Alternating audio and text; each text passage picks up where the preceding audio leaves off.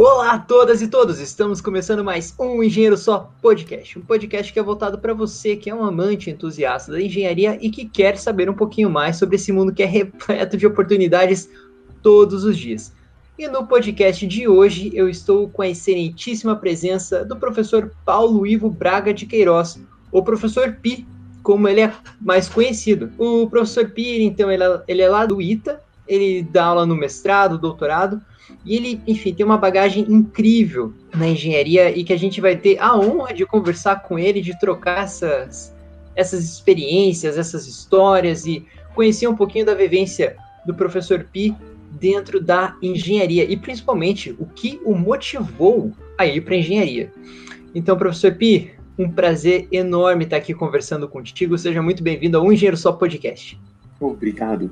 É um prazer estar aqui, tá? Espero que eu consiga trazer alguma coisa legal aí para quem for assistir depois, né?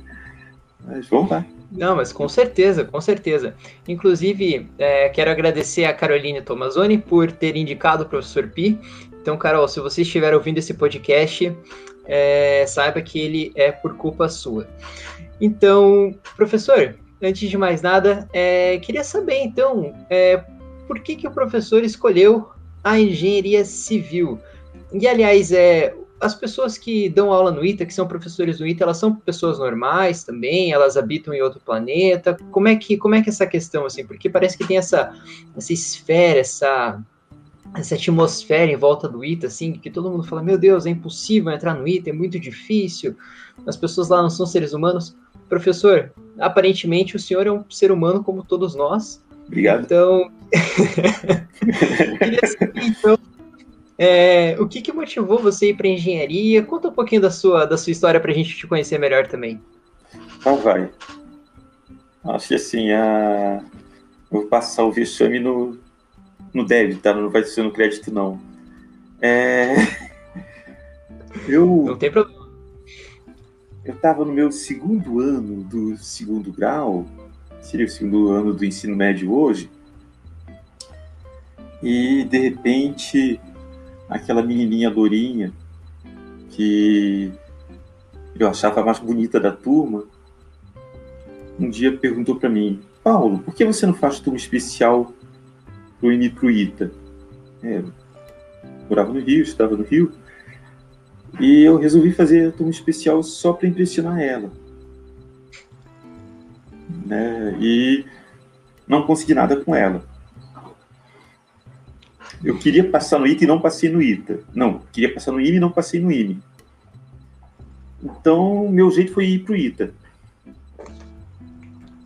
E de lá para cá, eu tenho me sentido como aquele burrinho que você põe um anzol, uma vara de pescar, com um milho na frente, ele vai andando na direção da, do milho, né?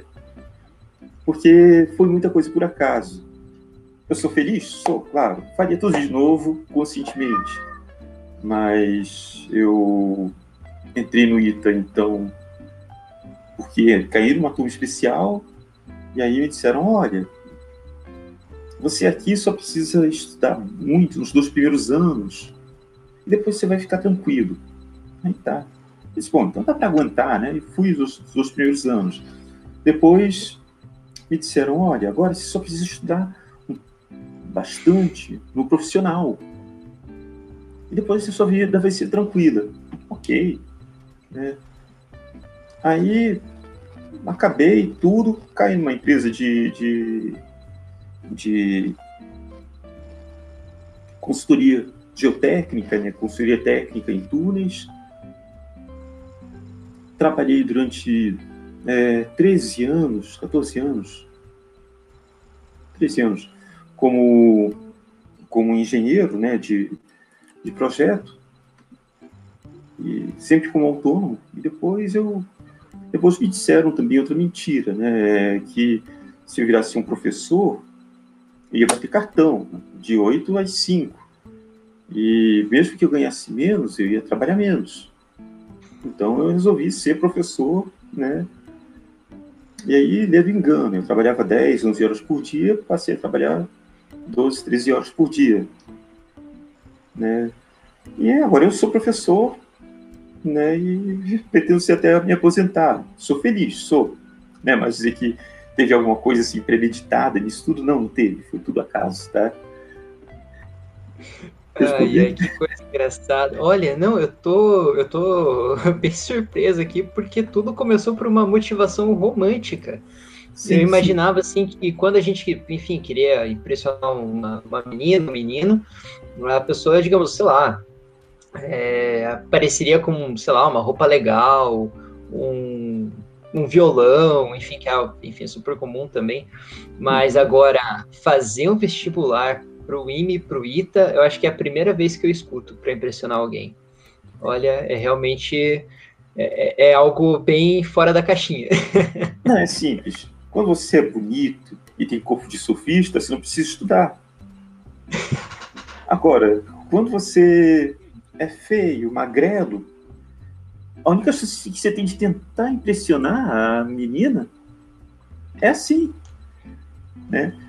E o pior, né? De lá para cá, desde que entrei no ITA até hoje, eu tô com o dobro do peso que eu tinha naquela época, né? Porque eu tinha 50 quilos, hoje eu tô por volta dos 100, não me pesei mais. Mas... Ai, ai. E. Desculpa, o que, que você ia falar, professor? Não, é que teve uma outra pergunta que você fez, e é uma pergunta difícil, tá? É, se, se o pessoal do IT é normal, não sei, tá, cara? Eu acho que de perto ninguém é. Né? Assim, a não fala. Existe, de fato, aquela. Não sei se você sabe disso, que na população no geral, 1% das pessoas é autista. Filho de matemático ou engenheiro, 3% é autista. Filho de matemático e engenheiro, 9% é autista. Então, assim, é, eu, eu assim que para os padrões de escolas de engenharia, eu acho que o aluno do ITA é parecido, tá? Não, não é mais nem menos, não. Mas dizer que vai vai estar tá, assim todo mundo naquela média, principalmente de inteligência emocional, não, não, esquece, esquece, não é assim. E professor, você estava até comentando essa questão de que a vida ela ela na verdade, ela apresentou muitos acasos para você, né? E você foi, enfim, foi seguindo nesses acasos.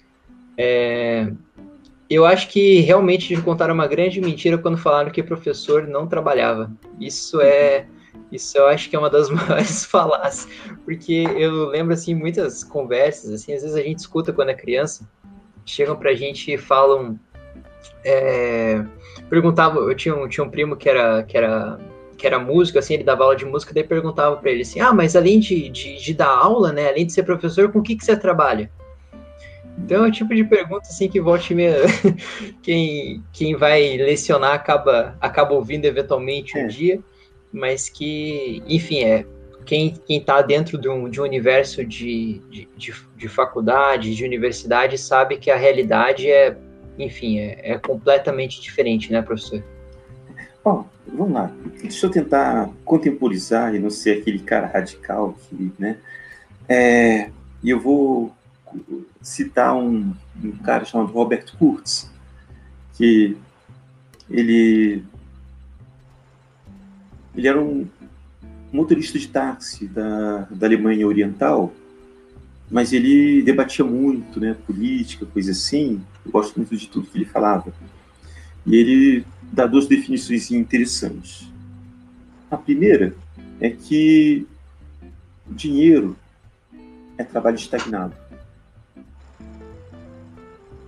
Tá? Porque você trabalha e recebe dinheiro, enquanto aquele dinheiro está ali, não tem trabalho. Você paga alguma coisa, você está comprando o trabalho de outra pessoa, no final das contas. E trabalho é o que? É o sofrimento que se faz de dia para ter conforto de noite. Nesse sentido, eu entendo que o músico e o professor, eles. Você pode questionar se é trabalho, porque existe tanto prazer que a gente quer sofrimento, entende? É... Isso, na verdade, com qualquer artista e os professores também.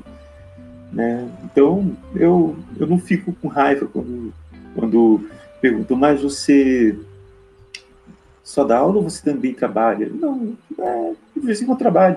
É, é normal, né? não é, é nada. Nossa, professor, eu acho que agora eu mudei completamente a minha ótica sobre, sobre essa pergunta. Era algo que, que realmente é uma, é uma resposta muito, muito inteligente, eu diria. É. Bom, não é minha, né? Desse Roberto Kurtz. Sim, sim, é... sim. Eu não vamos atribuir o crédito. isso, isso, isso, isso. É, existe um monte de economistas que se baseiam nisso para explicar por que professor ganha mal em tudo quanto é parte do mundo, né? É... Mas tem, tem muitas vantagens, né? Tudo bem, eu, eu gostaria de que o Brasil fosse igual ao Japão, que o professor não paga a conta de restaurante, não sei se você sabe disso. Não sabia, até eu, eu fiquei curioso com essa, com essa tua afirmação aí de que tem estudos para explicar por que, que professores não ganham tão bem. Eu estou ansioso para ouvir ele, mas enfim, pode é. continuar, professor.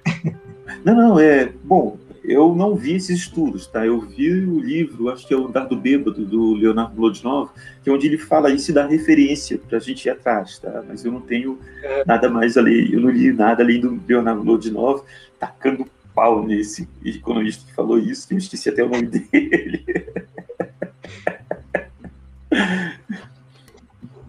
Ah, mas essa dos professores não pagarem conta em restaurante no Japão, essa eu não sabia, hein? Que é, é realmente, eu acho que é um fator a mais, né? É uma motivação pro. Eu não sei em quantos restaurantes eles não pagam conta, tá? Mas assim, é. Eu vi dizer que isso é verdade, pelo menos em alguns restaurantes com alguns professores, né? E Achei isso bem legal, já imaginou? Você viu o filme Madadayo, do Kurosawa? Não vi, não vi. Sobre o que, que, é esse filme? Então, Eu vou até anotar aqui. Anota, anota, anota. É um filme muito legal. São três ex-alunos que vão visitar um professor velhinho. E, e daí? Não, e aí é só isso. É a visita deles e eles saem para para comer e para beber e, e o professor coloca as posições dele, e os alunos concordando ou não estão ali se divertindo com ele, né? Então achei um, um, filme bem legal, assim, né? Sobre professores no Japão, né?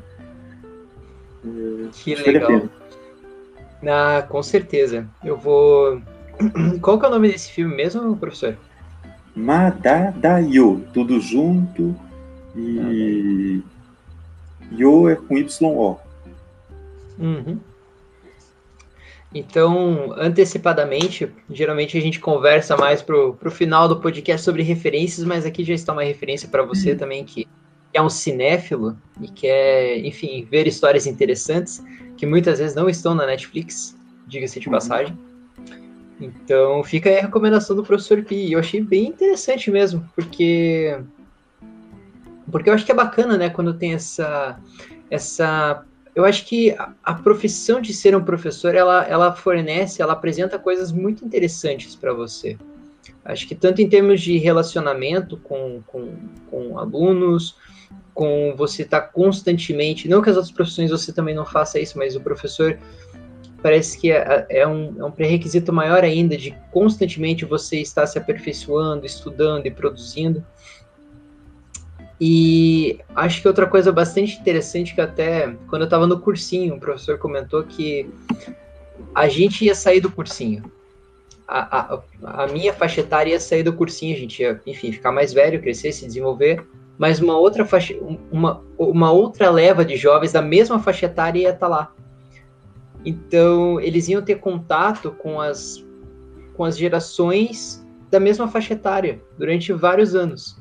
Então, é uma coisa interessante porque você pode ver como, enfim, como estão vindo as gerações. Isso eu achei uma coisa bastante interessante, assim.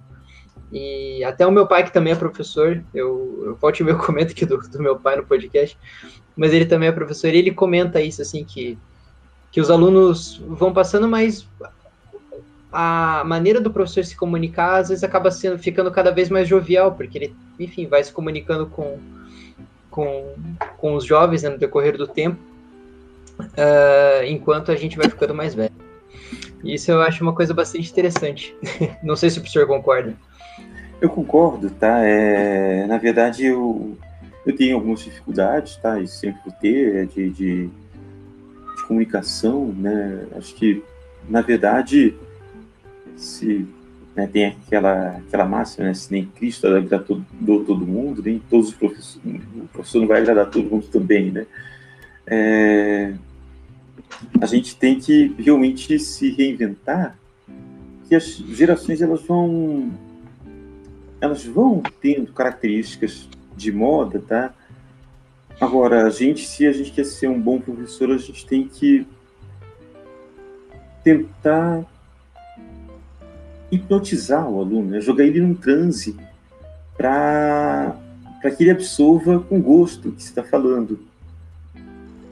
Senão, você não vai entrar por um ouvido e sair pelo outro, tá? Então, o professor ele tem que estar tá todo o tempo é, tentando hipnotizar uma, uma fração da turma para passar a mensagem, no meu caso, a mensagem técnica, né? É, e para isso a gente tem que realmente rebolar, reinventar a forma de falar as coisas, é, entender um pouco do linguajar do, das novas gerações, né? Eu até fico com medo, porque eu, por enquanto, tenho uma referência legal, que é a minha enteada. E então eu aprendi com o namorado dela. A última gíria que eu aprendi foi, ó, ela o pai, né?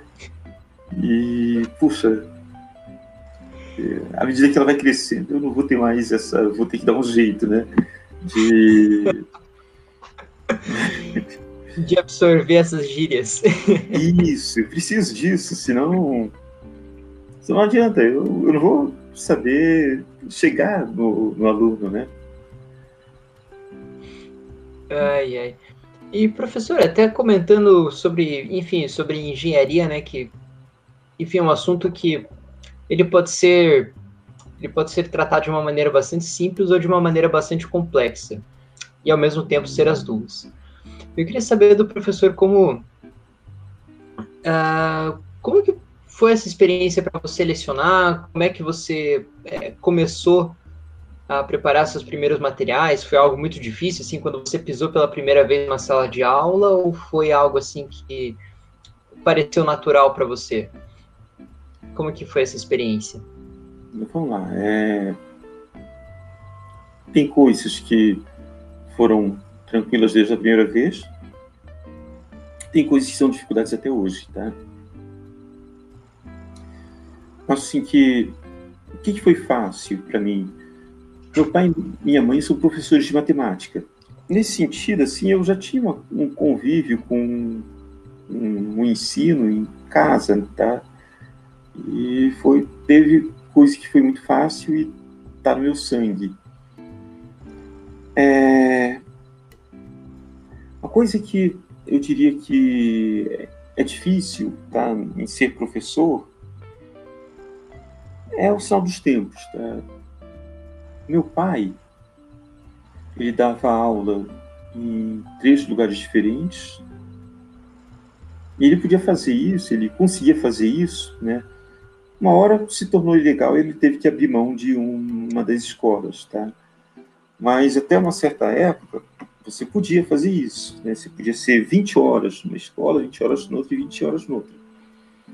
E o segredo disso era simples. Os professores de 20 horas davam uma única disciplina.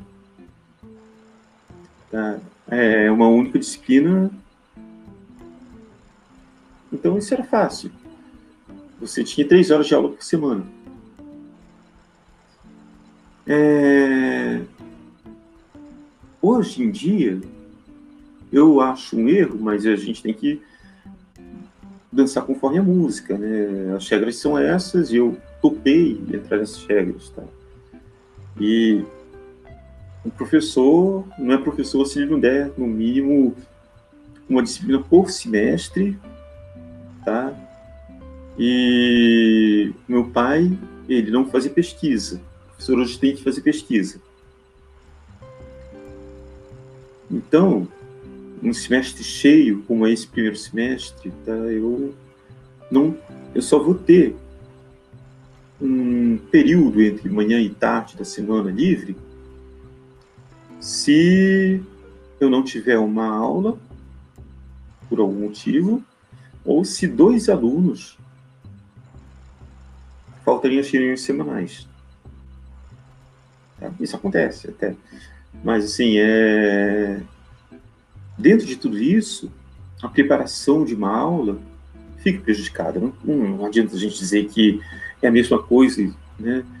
Então, a Nadiane, que foi a professora que eu substituí, ela começou de uma maneira bem legal, dando apenas uma disciplina no primeiro ano, e ela teve, e ela não te, tinha na época orientado nem nada, então ela conseguiu preparar bem a disciplina. Tanto que foi uma disciplina que eu tinha dado antes, ela pegou, e quando ela foi para a Alemanha, ela passou para mim. Eu até hoje uso o material dela. Tá? É, que tento melhorar, mas. Então, essas são as dificuldades, tá? Acho que o, é, cada dia mais o, essa máxima de acreditar que o professor não trabalha, né, ela é levada a sério e então, assim, eu estou numa escola ótima, tá? Veja bem, estou numa escola privilegiada. Você vai numa escola particular, é normal um professor que tenha carga horária de mais de 25, 30 horas de aula por semana. É uma coisa assim, é, eu, eu não concordo com isso, tá? É, antes, naquela época em que se tinha é, um professor com duas matérias, máximo, duas disciplinas, e sem pesquisa, o Brasil era signatário, como ainda é, de uma um acordo das Nações Unidas que daria uma aposentadoria prematura para os professores, né? entendimento de que isso é uma, é uma profissão insalubre. Tá? É, bom, hoje em dia, também a gente come bastante proteína e talvez isso explique porque nem todos os professores morram cedo. Aliás, pelo contrário, né? Professor e músico vive bastante, né? é só isso que eu tenho assim, essa é a grande vantagem que eu tenho e me faz não me arrepender de nenhum passo que eu dei, tá? Porque eu, a minha geração, ela entrava no ITA disposta a ir para banco de investimento ganhar dinheiro, né? Caramba! E não só ITA, o USP, para todas as engenharias, porque nós sabemos mexer bem com Excel. E... Engraçado, isso é uma coisa que eu reparei que tem vários colegas meus que, que não, não eu acho que talvez eu esteja equivocado em falar que não trabalham com engenharia, mas que hoje trabalham em bancos. Sim. Trabalham muito mais com o setor financeiro do que com, de fato, é, a engenharia em si. Uhum. Mas agora que o professor comentou isso, isso me soou assim bastante, bastante similar com, com, a, com a minha realidade, pelo menos. Não, claro. Mas assim, eu, a minha felicidade, não, não é a felicidade não. Vou, vou, vou colocar de outra maneira, mas a minha meu contentamento de ter escolhido um caminho que eu repetiria foi que eu me formei em 92, né? Então, os meus colegas de turma tinham, na média, uns 23 anos, né? E em 97, com aquela. Acho que foi a primeira crise asiática, não me lembro, foi uma grande crise é, financeira.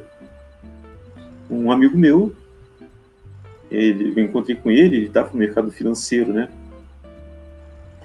E ele disse que teve que colocar um holder porque o dinheiro dele todo evaporou. Ele estava perigando precisar colocar aos 30 e pouquíssimos anos de idade marca-passo.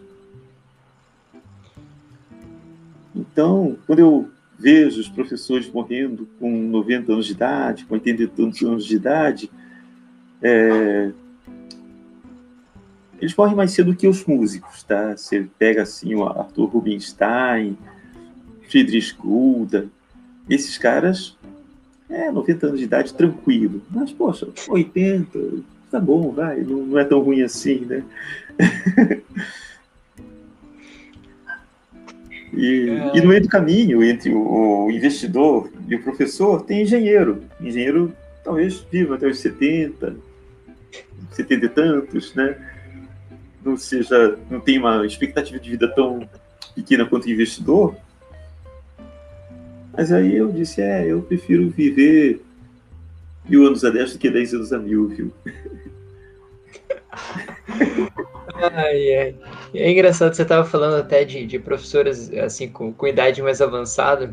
Lá na, na Federal também, eu costumo aqui contar no podcast, porque, enfim, ele é um ícone lá da, da, da Federal do Paraná, o professor Phil, que ele tá com 80, acho que ele tá com 83, se não me engano. E oh. o professor Phil, assim, é, é, é, é muito engraçado, porque alguns anos atrás, é, acho que até um pouco antes de, de ter começado a pandemia em si, quando iam fazer medição em Rio, fazer aquelas campanhas de medição, o professor Phil, lá com seus, o quê, 70 e 79, 78, você não acredita que ele descia o rio para fazer a medição? E ele era o primeiro a chegar lá. Era uma coisa assim que todo mundo, assim, os mais jovens, né, morrendo para fazer. Isso são histórias porque eu não cheguei a acompanhar de fato uma, uma dessas campanhas. Mas conto assim que o professor Fio era o primeiro a chegar lá para fazer as campanhas de medição, subir, subir montanha, subir morro, enfim, era é um ícone assim. E, e realmente ele tá com seus 83 anos e tá bem, viu? Continua uhum. dando aula lá pra gente, eu acho que vai continuar assim por um bom tempo. Talvez a ideia do insalubre não seja tão verdade assim, por isso a gente consegue aceitar dar mais aulas por semana e não, não, não viver assim tão mal, né? Mas, não sei, é cansativo? É, é cansativo. Você dá uma boa aula, você acaba ela exaurido, tá? É uma aula boa de pós-graduação, de modelos construtivos. Né? Eu acabo a aula zonzo, né? Mas é legal, um tempo a gente se acostuma até vicia, né? ah, quer dizer que é, é, quase como é quase como se fosse uma droga, então, professor. É. Sim, sim, sim, sim, é um entorpecente. É um entorpecente, mas que, mas que bom que pelo menos a longevidade, né? É, é isso que eu acho mais importante, né? Na verdade, cara pega e vai para um banco de investimento e depois tem que gastar rios de dinheiro com em saúde, né? Então, prefiro viver mais tranquilamente, né?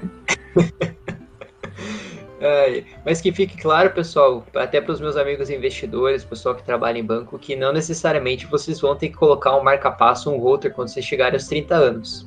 Isso sim, enfim, sim, sim. É, cabe, cabe, cabe essa, essa, essa nota de rodapé aqui, então vocês não, não. precisam largar o emprego. Não, esse meu colega não colocou o, o marca-passo, só colocou o router, tá? É... depois eu encontrei com ele anos depois. Bom, ele saiu dessa, dessa vida, tá? Ok, talvez não tenha sido uma mensagem tão inspiradora assim, mas. ah, eu sei, eu acho que assim, a gente pode fazer as coisas na vida e depois mudar, né? Você pode investir em outra coisa. Né? Pode ser um investidor mais direto em um negócio só. É, ou pode também continuar em banco, né? Tem, tem, tem gente mais velha que continua sendo investidor, Jorge Soros, né? É, o Warren Buffett mesmo tá, tá aí, firme e forte. Sim, sim, sim, sim, sim, sim. Tomando seu McDonald's e sua Coca todo dia. E tá aí Opa. tranquilo. Hum. é. é, é.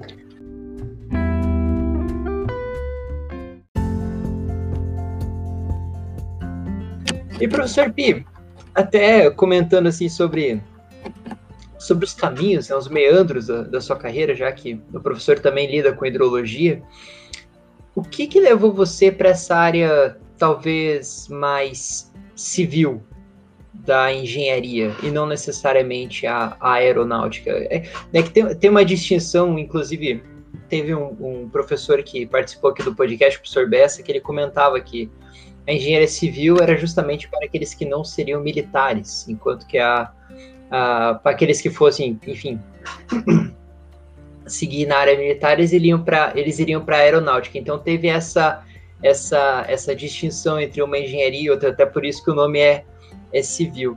E eu queria te perguntar como é que como é que funcionou essa mistura para você?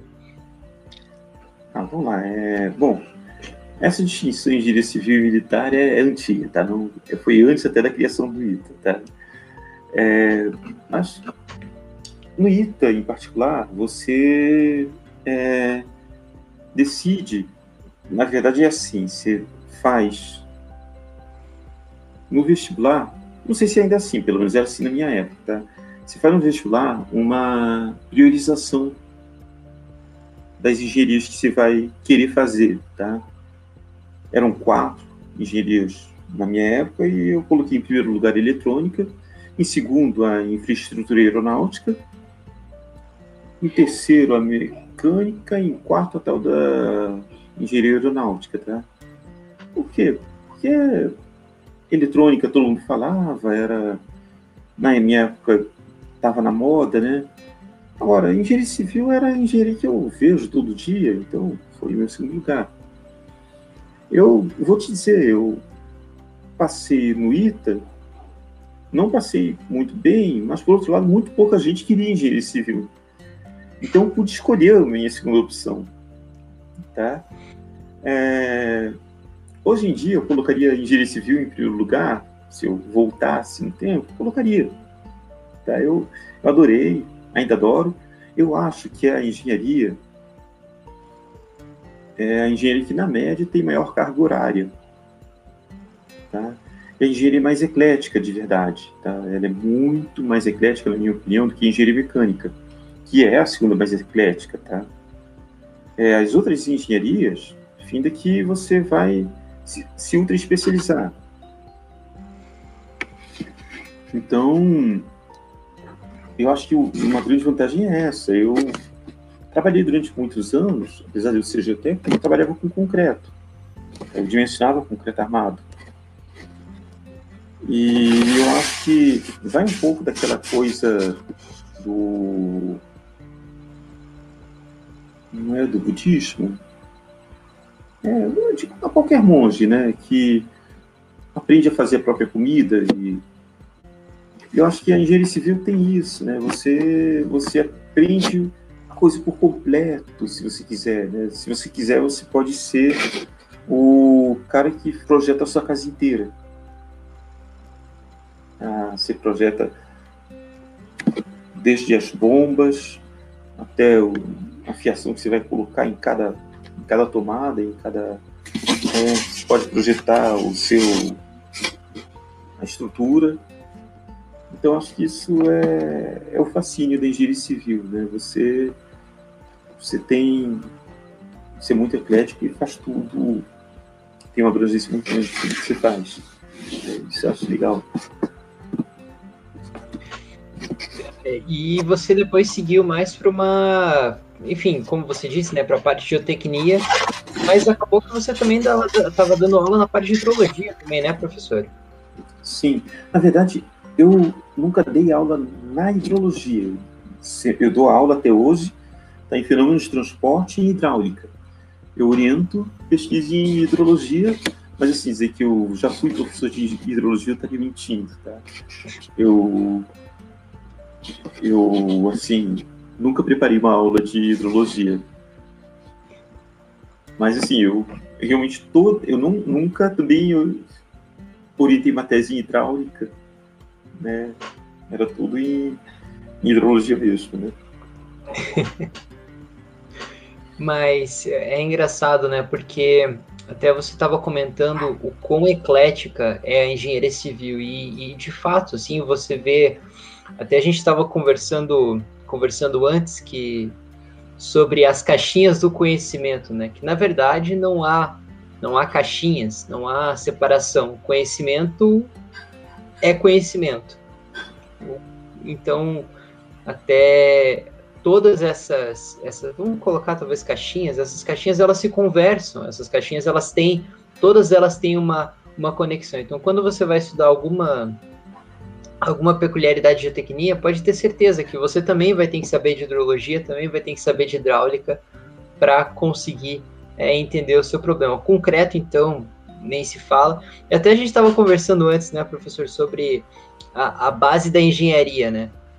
Até, até o professor tinha feito uma colocação bastante interessante, que é a base da engenharia lógica, e, claro, não foi. Esse basicamente foi o fim do, o fim do raciocínio, mas a base da engenharia lógica e a base da lógica é a filosofia, que até leva a gente para uma, enfim, para uma.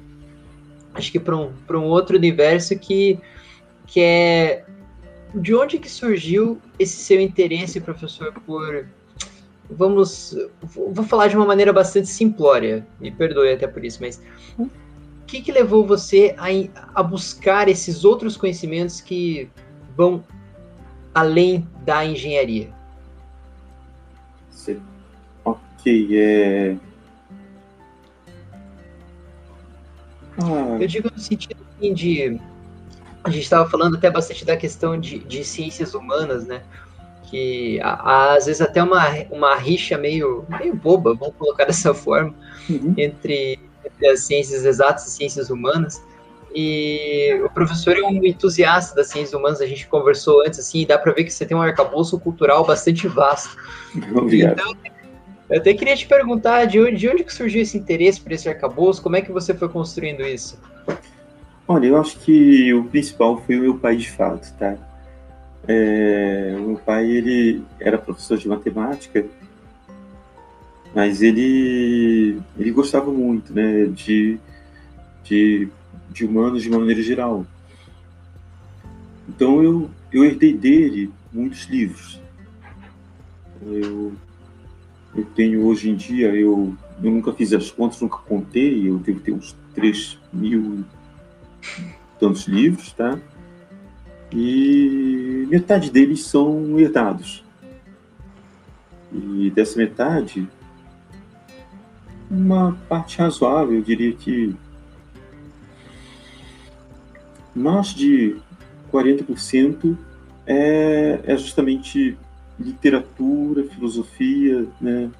É, eu, eu herdei do meu pai a enciclopédia britânica, eu dei dele a Great Ideas of Today, que é um, um compilado de obras de literatura, filosofia e até de matemática um pouco também, tá? É um livro importante de cada autor. São 56 livros que começam ali no Aristóteles e vão até Freud, né? E então, acho que, é, acho que foi isso, tá? O meu pai ele sempre me incentivou e ele, ele contava para mim uh, os romances que ele lia, ele resumia para mim, né? Isso certamente foi o que me motivou a, a buscar outras coisas. Ele morou com um amigão meu, né? Ele, quando se separou da minha mãe, e esse amigão saiu, casou e um dia fui visitar ele com a noiva dele ainda, né? Ele foi visitar com uma garrafa de vinho e meu pai começou a contar as histórias, os romances que ele deu, né? Com as mil uma noites e quando a gente viu já já estava amanhecendo e a gente estava todo mundo acordado e entusiasmado, né? então acho que veio daí meu interesse sim. Ai, que demais, porque você contando dessa parte de, de seu pai abordar essas histórias, e ao meu ver parece, pelo que você contou, de uma forma bastante natural, É, o meu pai faz isso, só que contando história de empresa. Uhum. Ele, ele gosta muito de, de, de, ler sobre como que as empresas surgiram, sobre os donos, enfim, sobre todo o processo de construção. E ele conta, assim, como se ele fosse amigo das pessoas que, enfim, vai contar a história do Boticário, parece que ele era amigo do Miguel Kriegsner, assim. Uhum. Então é, é muito legal, assim, porque é bem isso, assim, que acho que essa questão de você ficar imerso na história, né, e isso traz um gancho lá do começo até do que a gente estava falando, sobre você explicar determinados assuntos e você trazer o aluno para você. Você uhum. fazer com que ele se sinta interessado, para que não seja só uma, uma talvez um aprendizado passivo, né? Que ele, que ele entenda muitas vezes o porquê dele estar tá aplicando aquelas coisas ou o porquê dele estar tá escutando aquilo, né? E acho que tem toda uma, uma mística por trás que é que acho que é bastante interessante nessa parte de contar histórias. Eu acho que as pessoas aprendem muito ouvindo histórias. Uhum. ai, ai. E professor, me conta uma coisa. Quais foram os grandes desafios assim na sua carreira?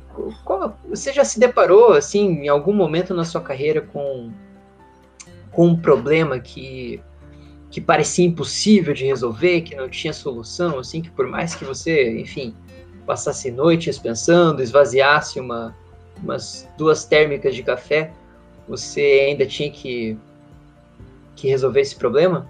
Teve alguma situação assim que, que vem à sua mente que na qual você passou por alguma dificuldade para resolvê-la? Ah, eu vou falar com toda franqueza, tá? É sim e não. Vamos lá. É... A parte do não. O não é simples, porque eu acho que a engenharia, na engenharia, a gente tem que buscar alguma solução naquele tempo. E eu, modéstia à parte, tinha um, um o, o, diretor da empresa onde trabalhava, ele era muito bom em, em, buscar essas soluções junto com outros especialistas, e mesmo que a solução não fosse a, a solução perfeita, né, era a solução que se, iria se dar naquele tempo. Então eu nunca, nunca parti da premissa de, de um problema impossível. Eu parti da premissa, olha, na dúvida, uma vez. Vamos lá, é. Eu passei os meus 12, 13 anos de, de, de engenheiro, eu passei seis, sete deles, seis deles como engenheiro geotécnico calculando concreto para estruturas. E de repente a gente a gente começa fazendo manual de cálculo de um poço e surgindo os poços para, para serem feitos, a gente vai fazendo cada vez mais rápido, né? E eu já estava vendo que o ritmo não era o ritmo que eu queria. Tá? E eu dizia, gente, cuidado, eu vou errar uma hora. E de feito, uma hora eu errei, eu consegui o meu erro depois que os desenhos estavam feitos, mas antes dos desenhos serem emitidos. Então só foi um atraso de entrega de. Mas por conta disso, tiraram um pouco da minha carga e havia gente que duvidava da, da minha capacidade. E a minha chefe não, a minha chefe direta sempre me apoiou. E um dia ela chegou assim para mim e disse: "E, olha, tem um tem um problema que é esse, o poço foi partido ao meio por uma carga exagerada no macaco hidráulico. Então agora a gente tem que pegar e reforçar esse poço para continuar com o macaco hidráulico lá. Ela me deu a carga do macaco hidráulico e disse: Olha, eu quero que você me diga, sem fazer conta nenhuma, quanto de concreto e aço preciso para isso. Isso. Eu, eu tive um professor muito carrasco de concreto. Tá? E nessa hora que eu disse, graças a Deus que eu tive esse cara, porque eu consegui fazer uma flexão normal simples de cabeça. e entreguei, olha, você tem que pôr três feed 20 aqui. Aí minha chefe ainda me desafiou, né? Ó, oh, não é muito, cara? Aí eu dei truco nela. Eu disse, ó, sem fazer conta nenhuma é isso. Mas eu não garanto que se eu fizer conta, eu vou chegar num resultado melhor. Esse é o meu melhor resultado sem conta. Então acho que todo problema de engenharia ele tem essas fases, tá? Se você não quer otimizar porque você não tem tempo, você vai fazer, é uma coisa segura. Tá? Então, nesse sentido, assim, é, eu acho que a engenharia a rigor não tem um. A engenharia, pelo menos do dia a dia, não pode ter um grande desafio. Tá? Ela vai ter um desafio assim, porque você vai querer fazer o melhor possível dentro daquele tempo, né? Então, essa é a parte do não. A parte do sim é, pô, é a pesquisa, porque tudo que não dá para resolver de maneira mais econômica tá, vira pesquisa. E tem várias pesquisas de engenharia, que não seriam nem pesquisas de matemática, nem de nada, que estão em aberto. É... Então, são problemas que eu ainda não resolvi, eu acho que eu vou demorar, não sei se vai ser 5, 10 ou 20 anos para resolver, né? Você quer ver, por exemplo, é... eu vou falar com toda franqueza. Hum, a gente tem um dilema em engenharia civil, geotécnica, que os programas de elementos finitos, para a gente, são programas que simulam solo. Eles não simulam bem revestimento, não simulam bem estruturas, tá? especialmente os tridimensionais. Para isso, existem os programas de estruturas, que não simulam bem solos porque não sabem inicializar tensões. A interação solo-estrutura em três dimensões é um problema que não está bem resolvido. Pelo menos no mercado não está, e eu não vi, não sou um cara assim que estou em dia com a última pesquisa nesse sentido, mas eu não vi até agora um programa que modele bem os modelos constitutivos bons para solos, modele bem as estruturas. Tá? Então, esse é o desafio. É uma questão que não está resolvida. Tem solução? Tem. Sabemos qual é? Ainda não. Temos que tentar? Temos. Muita coisa para tentar. Vamos. Caramba, olha, você que está acompanhando o podcast até agora e você veio para uma conversa, você saiu com uma possível dissertação de mestrado e, enfim, eu diria, na verdade, uma tese de doutorado e um pós-doc, inclusive.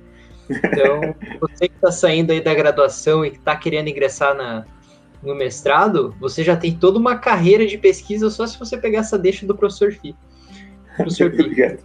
Ah, é, eu falei Fi, né? A gente tá falando de Fi, só porque a gente tá falando dos, do comprimento do, dos cabos, porque eu tinha um professor que ele falava assim que é uma escada segura, a gente até brincava na faculdade, assim, que ele falou assim, ah, quanto que tem que dar isso? Daí a gente já sabia, né? Ah, 10 FI de 10. 10 feed 10, vai aguentar. E daí virou meio que uma piada interna, assim, que tudo, tudo que era estrutura a gente falou, ah, 10 feed 10 dá, dá conta, tá tudo certo.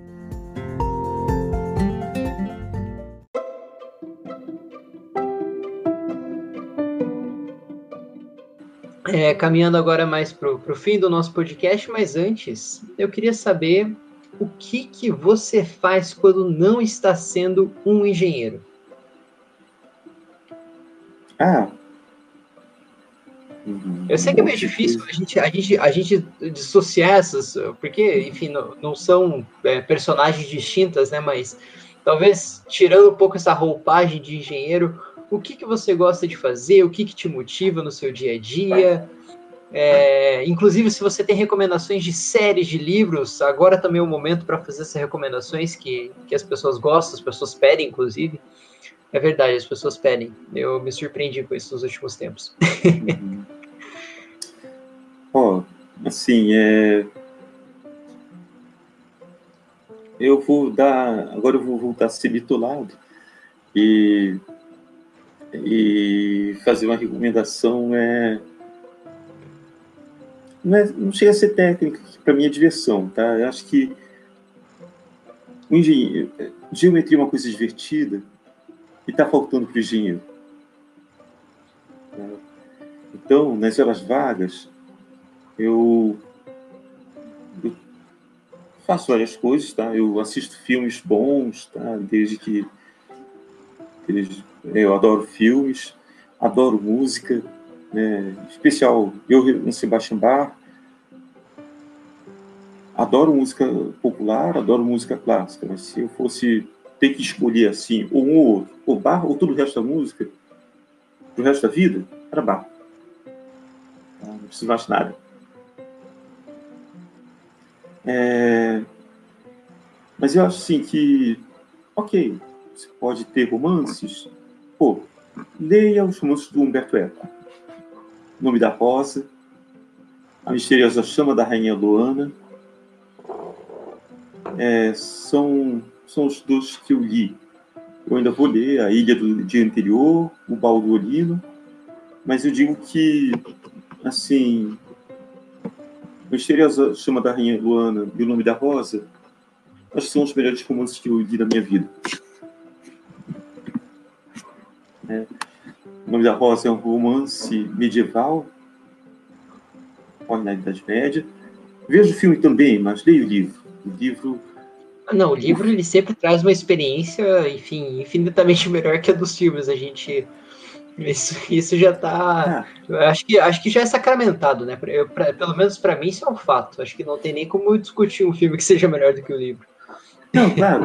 Não, eu, eu gosto dos dois juntos, não acho que um tenha que substituir o outro, tá? O, o, o filme, como uma imagem do, ah, do livro, é uma coisa legal. Mas, assim, é, o nome da Rosa, ele. Humberto Eco ele era especialista em, em charlatanice medieval. Então ele sabia também de, do conhecimento medieval.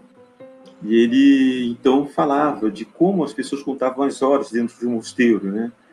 Era a partir do desabrochar de flores, o pessoal começava a rezar, e conforme a quantidade de orações que o cara fazia, você sabia que estava na hora tal.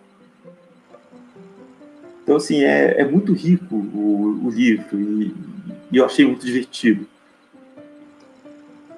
A misteriosa chama da Rainha Luana fala de um cara que sofreu um derrame e perdeu a memória afetiva.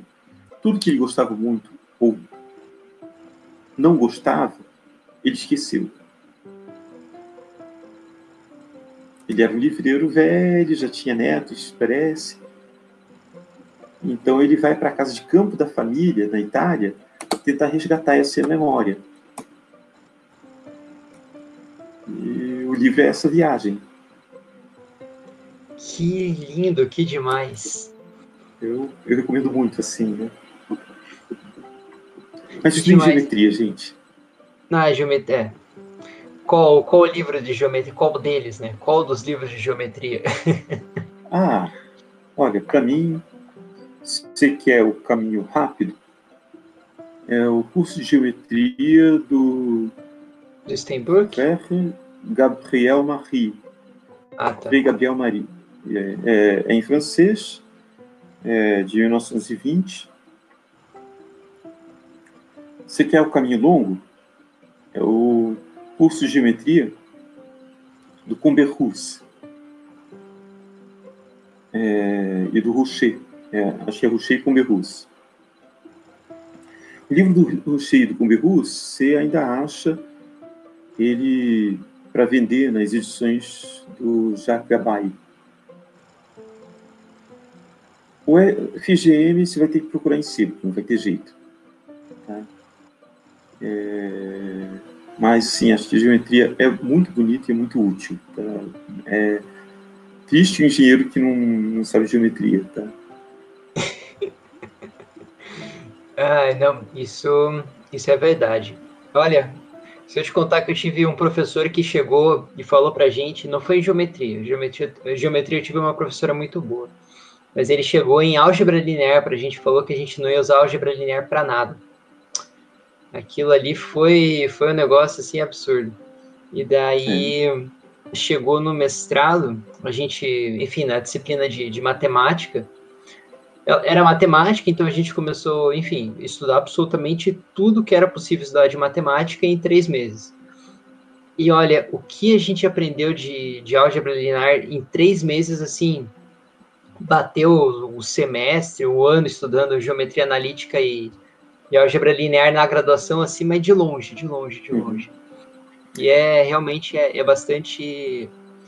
A, acredito que o professor foi muito equivocado na fala dele de falar que a gente não ia usar para nada, porque eu comecei a olhar e falei, caramba, a gente usa isso daqui para tudo, como é que não usa para nada? Tudo tem é. isso. Só dar um exemplo mais prático que eu conheço, tá? No Brasil, há 25 anos, o pessoal ia instalar, ia implementar no Brasil uma banda de celular, que nem sei se foi implementado ou não, que era a tal da banda D. E o pessoal tinha que fazer, para o negócio dar certo, eles tinham que implementar 20 estações de base por dia. Entregaram para uma grande projetista o projeto das estações de base. E a grande projetista fez projeto, foi fazendo. Existia uma verificação que, por falta de tempo, eles não fizeram. A verificação era verificação de flambagem. É... Não sei se você sabe que verificação a flambagem de uma estrutura inteira você faz por autovalores e autovetores. Pois é, faltou alto valor e alto vetor. E em uma única chuva, eles perderam bem mais do que 20 torres de uma vez. Cultura flambagem. Isso é que dá o cara não acreditar em álgebra linear. A verificação é inútil. Olha, se você estiver ouvindo isso, se você estiver ou no começo do seu mestrado, doutorado, ou na graduação, estude álgebra linear. É, assim, você vai sofrer um pouco no começo, é normal. Vai sofrer um pouco depois, vai sofrer um pouco no fim, mas depois você vai entender que você vai usar isso. E você vai usar isso bastante durante. Se, claro, se você for seguir para, assim, digamos, mais para a área da engenharia, né? Pô, enfim, cada um às vezes acaba seguindo para um outro rumo, né? Uhum. Mas se você for seguir na engenharia, saiba que é muito importante. Não caia nesse conto, não, viu? Álgebra é importante. Só mais uma coisinha, já que você falou. Você ouviu falar em Analytic Hierarchical Process, AHP? Não vi o que, que seria isso. É uma ferramenta de tomada de decisão é baseada em pesquisas específicas, em pesquisas de perguntas e respostas, é considerada uma das mais sérias que existe. É álgebra linear, tá?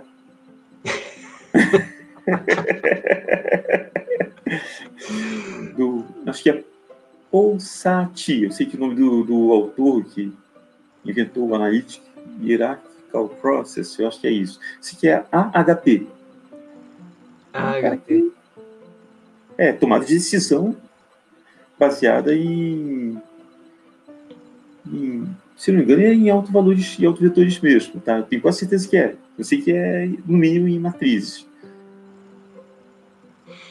Ah, e é, é, não, enfim, é, é, é, muito curioso, assim, porque é, até recentemente, assim, do, no mestrado para cá, eu comecei a programar em Python, né? Uhum. E basicamente você lida com matrizes, vetores o tempo todo. Então, uhum. basicamente, tem vários métodos que é manipulação de, de matriz. Uhum. Então, se você não tiver conhecimento, pelo menos ali o um mínimo assim, já já vai criando cada vez mais barreiras, né, para você para você conseguir se aperfeiçoar, né? Então, Sim. então espero que, que, que esse essa mensagem final do podcast faça você se entusiasmar por por álgebra linear e ela pode ser dada assim de uma forma, às vezes uma forma talvez um pouquinho mais mais descomplicada, não que ela seja simples, mas uhum. ela pode ser dada como o professor até comentou no começo do podcast, de uma maneira que cative você por meio de uma história. Sim. E eu acho que o que gente, acho que o que você fez aqui agora, professor, foi justamente isso, foi essa foi contar uma, uma histórias, né, para que motive as pessoas para para estudar um determinado assunto, né? Então, você vê que apesar de é, muitas vezes a gente tirar essa, essa, essa roupa de engenheiro, a de professor acaba não saindo, né? Eventualmente ela, ela, ela parece que é uma coisa mais interna, né? Ela tá dentro de você. Uhum. Ah, obrigado, cara. Ai, ai. Feliz. Espero que realmente tenha conseguido fazer isso que você disse, viu? Ah, eu também, eu também espero. É um dos objetivos do podcast também levar, mas enfim, é, trocar essas experiências que eu acho que elas são bastante enriquecedoras, né, para quem está quem tá ouvindo a gente. E professora, então a gente está caminhando agora para o fim do nosso podcast. Eu queria agradecer imensamente a tua participação, agradecer a todas as suas contribuições, agradecer o seu tempo de ter conversado com a gente uh, aqui do, do Engenheiro Só. E novamente também agradecer a Carol por, enfim, ter passado seu contato. Se ela não tivesse passado, a gente não teria conversado. Então, Carol, como eu volto a dizer, isso daqui é culpa sua, mas de uma maneira muito positiva. Professor, muito, muito, muito obrigado mesmo pela tua participação aqui. Espero que tenha, tenha se divertido tanto quanto a gente. ah, obrigado, certamente. Sim, sim, sim. Ai, ai. Então, pessoal, para você que acompanhou o Engenheiro Só até esse momento. Até o próximo episódio do nosso podcast.